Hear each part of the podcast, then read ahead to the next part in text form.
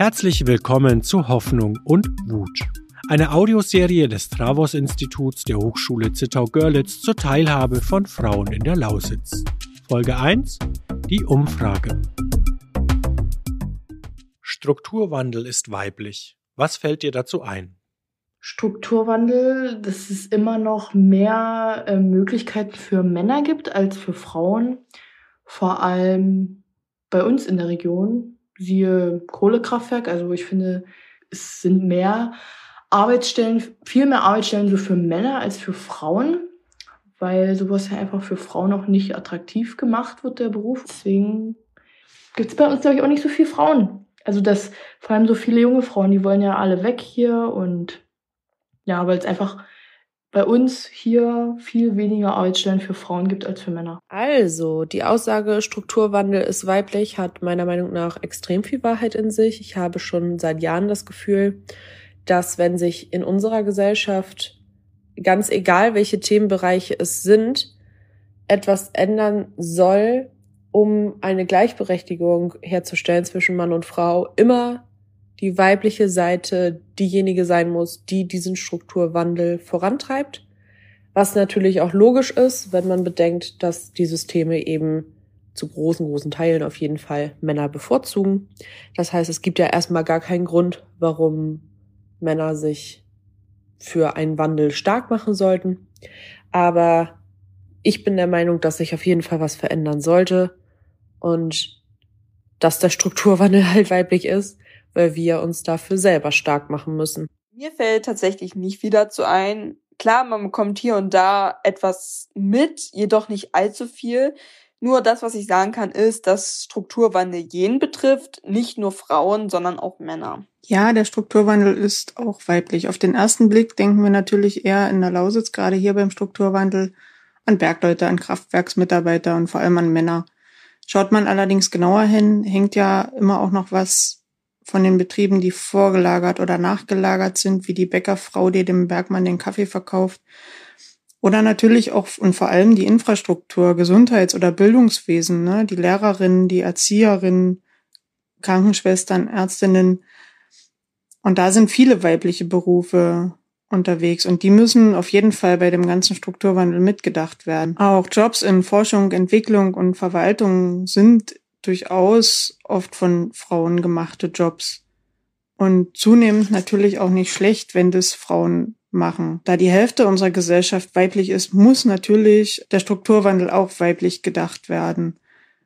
Außerdem heißt der Strukturwandel ja auch Zukunft gestalten und dazu braucht es eben auch Mädchen und Frauen, die hier leben und arbeiten wollen, um auch hier Familien zu gründen, um damit wieder die nächste Zukunft zu gestalten. Ne? Wie können Frauen besser am Strukturwandel beteiligt werden?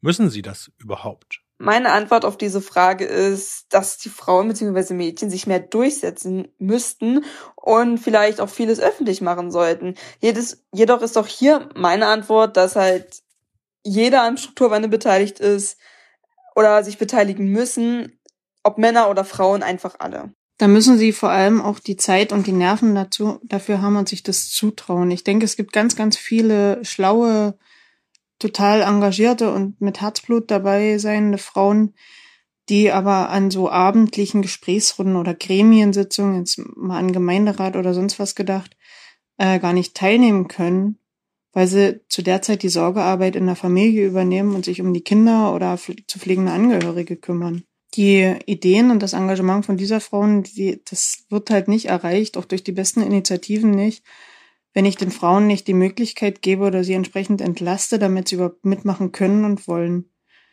Hier denke ich und hoffe ich, dass es in Zukunft auch Online- und Hybridlesungen geben kann. Viel mehr Gemeinderat, Kreistagssitzungen und so weiter. Die können auch online stattfinden. Die müssen nicht zwangsläufig in Präsenz sein. Gerade hier bei uns im Flächenlandkreis. Ich würde mich für einen Kreistag nie aufstellen lassen, weil ich schon eine Stunde Fahrt bis Görlitz habe, um überhaupt an einer Gremiensitzung teilzunehmen. Und ohne an einer Sitzung teilzunehmen, würde ich ja nicht ähm, mich aufstellen lassen, weil wenn ich was mache, dann mache ich das zu 100 Prozent. Und ja, Frauen sind auf jeden Fall wichtig für den Strukturwandel, weil sie einfach von der Persönlichkeit her oftmals auch Eigenschaften mitbringen, die Männer so vielleicht nicht haben. Ne? Also Intuition, Weitblick. Ähm, bei Männern findet man dann eher nochmal eine Selbstüberschätzung oder sowas, was Frauen dann eher nicht haben. Die trauen sich meistens noch viel weniger zu, als sie könnten. Vielleicht brauchst da auch noch mehr Anstöße und Mut machen und gute Vorbilder für die Frauen, damit sie sich auch einfach trauen, mitzugestalten und sich einzumischen. Ja, zur zweiten, also müssen sie das überhaupt, würde ich sagen, ja, auf jeden Fall, weil wir leben in 2022 und da sollte Gleichberechtigung ein ganz großes Thema sein.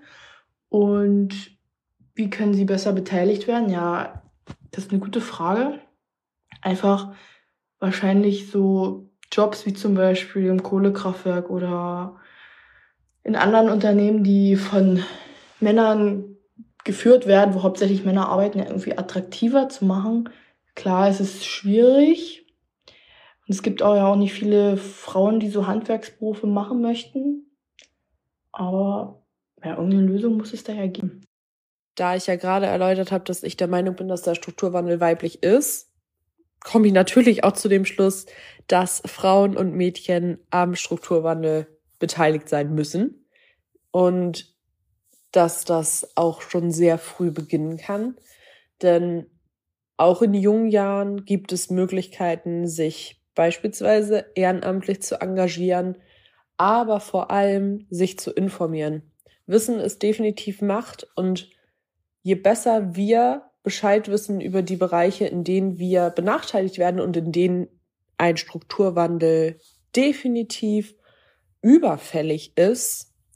Da kann man jetzt den Gender Pay Gap zum Beispiel einfach mal hervorbringen. Je mehr wir darüber wissen, desto mehr können wir aufklären, Awareness schaffen und umso schneller kann sich auch etwas verändern. Erzähl uns ein Erlebnis, welches für dich zeigt, was für Frauen gut läuft im Strukturwandel oder auch was schlecht. Ein Erlebnis, was zeigt, was für Frauen gut läuft oder auch eher schlecht im Strukturwandel, habe ich jetzt konkret gar nicht. Aber ich meine, dass immer, wenn eine Frau mal irgendwo mit dabei ist und die Initiative ergreift oder vielleicht sogar in eine Führungsposition kommt, ähm, bereichert sie diese Runden auch es gibt viele Bereiche, in denen ich mir, in denen ich mir viel mehr Frauen wünschen würde und auch sehr gut vorstellen kann, wie zum Beispiel in der Feuerwehr. Das hat jetzt mit Strukturwandel nicht unbedingt zu tun, aber ist natürlich auch ähm, eine Sicherheitsaufgabe, die wir auch in Zukunft brauchen. Und auch dafür, wie bei allen anderen Themen, brauchen Frauen einfach auch die Möglichkeit, die Zeit, die Nerven und den Mut, dort mitzumachen. Ja, zu dem persönlichen Beispiel möchte ich erstmal mit einem Negativbeispiel beginnen. Ich engagiere mich sehr, sehr viel in meiner Freizeit ehrenamtlich. Das bedeutet, dass ich für viele Dinge, die ich tue, keine Entlohnung oder wenn dann eine sehr geringe Entlohnung bekomme. Das habe ich mir selber so ausgesucht, weil ich es als wichtig und lohnenswert empfinde. Allerdings bin ich dort in einigen Projekten sehr, sehr häufig toxischer Männlichkeit ausgesetzt, die sich dann dadurch zeigt, dass mir keine Aufgaben übergeben werden oder ich für meinen Platz immer wieder kämpfen muss. Mir ist aufgefallen, dass ich, während ich die Fragen beantwortet habe, eine Sache immer im Hinterkopf irgendwie hatte und die will ich äh, euch nicht vorenthalten. Das ist, dass ich finde, dass diese Fragestellung aber grundsätzlich ein bisschen zu optimieren ist, nämlich finde ich, dass der Strukturwandel nicht nur weiblich ist und nicht nur Frauen und Mädchen besser beteiligt werden müssten, sondern dass man das ausweiten müsste auch auf die LGBTQ-Community zum Beispiel, also benachteiligte Gruppen im Allgemeinen. Natürlich ist die weibliche Gruppe deutlich größer und Gender Pay Gap zum Beispiel ein Riesending. Aber auch da finde ich, dass der Strukturwandel das viel zu wenig berücksichtigt. Was gut läuft, ist schon mal, dass heutzutage Frauen äh, weitestgehend, also eigentlich fast überall, würde ich sagen, ähm, gleich bezahlt werden wie Männer. Dass da nicht mehr so große Unterschiede sind wie früher. Aber was ich halt so merke, ich arbeite ja im Karl-Team-Klinikum und da sind natürlich auch überwiegend Männer an der Spitze. Chefärzte sind hauptsächlich Männer, also wenig Frauen. Also die Männer überwiegen da. An was das liegt, weiß ich nicht, aber ich habe das Gefühl, dass vielleicht den Frauen manchmal gar nicht so die Chance gegeben wird, an so eine hohe Position überhaupt zu kommen. Das war's schon wieder. Weiter geht es mit Folge 2. Eine Audioserie des Travos-Instituts der Hochschule Zittau-Görlitz im Rahmen des Projektes Hoffnung und Wut, demokratische Teilhabe und gesellschaftliche Gestaltung aus Sicht von jungen Frauen. Projektleitung Julia Gabler in Zusammenarbeit mit FW Kraft. Auf der Webseite fwkraft.de könnt ihr alle Folgen nachhören. Produziert vom Akustikwerk 2022.